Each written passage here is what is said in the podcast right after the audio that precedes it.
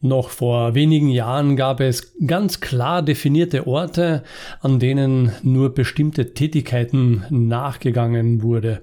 Also die Trennung von äh, Freundentreffen, am Arbeitsplatz und zu Hause zu sein. Wie ist das denn heute? Heute machen wir ja überall alles, oder? Tja, klären wir jetzt mal die Implosion der Orte. Los geht's. Servus beim Projektdoktor Podcast. Der Podcast für Leader der digitalen Zeit. Leader wie Projektleiter, Abteilungsleiter und Führungskräfte. Auf dem Weg zur Top-Führungskraft. Servus, hier ist wieder Ronald Hanisch. Ja, heute geht es um die Implosion der Orte. Ja, was für ein schöner Titel. Ähm, ja, der US-amerikanische Stadtsoziologe Ray Oldenburg war es, der um 1990 die Unterscheidung zwischen den wichtigsten Aufenthaltsorten der Menschen ins Spiel gebracht hat. Ihm zufolge ist der Wohnort der First Place, der Arbeitsort der Second Place und dann gibt es die informellen, so öffentlichen Treffpunkte wie Cafés ja, und in manchen Kulturen auch die Friseure. Das sind dann die Third Places. Ja, gerade in Europa, in Wien, Berlin, Paris, war und ist das Kaffeehaus ein elementar wichtiger Ort zwischen Arbeitsplatz und Privatwohnung.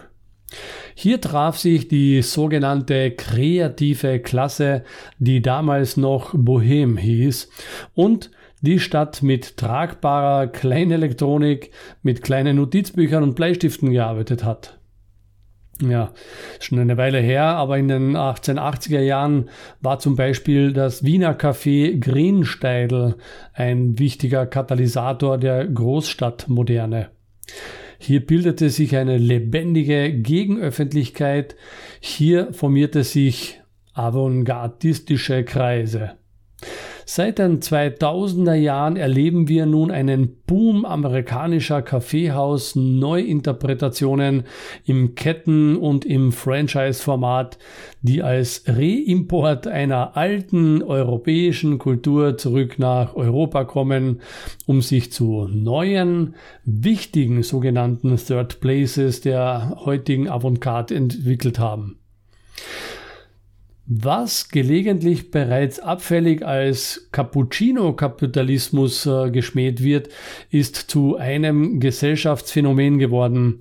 Menschen sitzen mit ihren Laptops ganztägig im Café und nennen es Arbeit.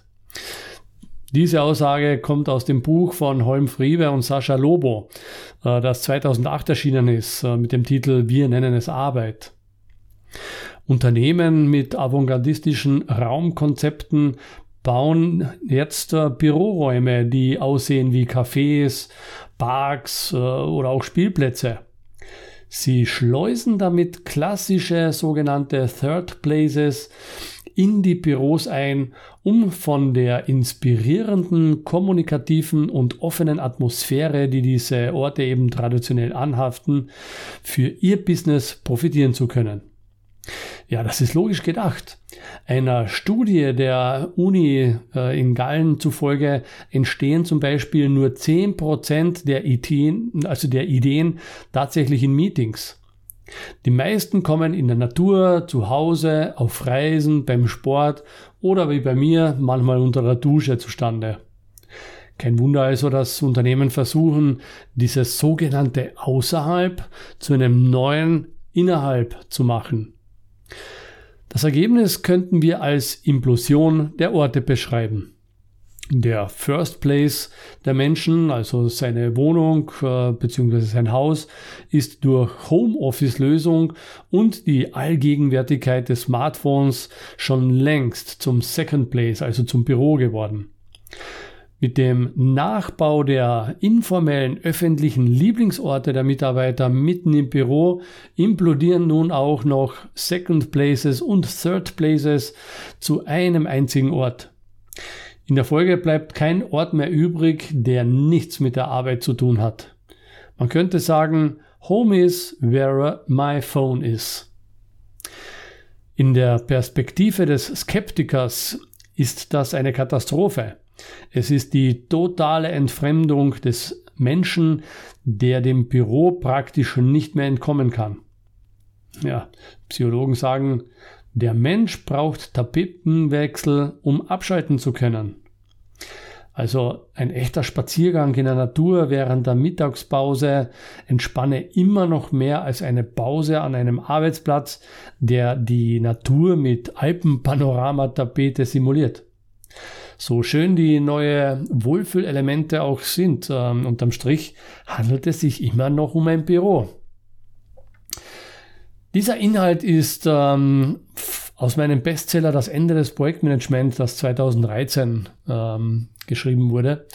Und wenn wir die heutige Situation mit Corona, mit diesen Inhalten vergleichen, dann lässt sich tatsächlich eine Tendenz erkennen. Wir werden ganz klar Möglichkeiten finden müssen, um von überall unsere Arbeit erledigen zu können. Ja, ich denke, es gibt viele, für die ist das kein Problem. Doch äh, schau dich mal um. Es gibt immer noch viele, die nicht mal einen schnellen Rechner zu Hause haben, beziehungsweise die Technik auch sicher nutzen können. Wie kann es sonst sein, dass 27% noch Windows 7 nutzen? Hey, das Ding ist über 10 Jahre alt. Äh, noch ein witziger Fun Fact nebenbei. 2% nutzen sogar noch Windows XP. Naja. Lassen wir das äh, hier mal stehen. Das ist, glaube ich, äh, ein eigener Beitrag wert. Warum auch immer. Muss ja selber wissen. Denn du weißt ja, Projekte funktionieren, wenn du es willst. Ronald Hanisch, der Projektdoktor. Hat dir die heutige Folge gefallen? Was nimmst du für dich mit und wie konnte dir der Projektdoktor heute helfen? Mit welchen Aussagen konnte Ronald Hanisch dich heute überraschen und begeistern? Melde dich direkt bei ihm zurück, schreibe ihm und sende ihm dein Feedback. Besuche die Social-Media-Seiten, abonniere den YouTube-Kanal und stöbere durch seine Vorträge. Und wenn du magst, bestelle sein Buch Das Ende des Projektmanagements. Obwohl, das ist ohnehin schon ein Bestseller. Viel Erfolg in deinen Projekten, in und mit deinem Unternehmen und vor allem im Leben.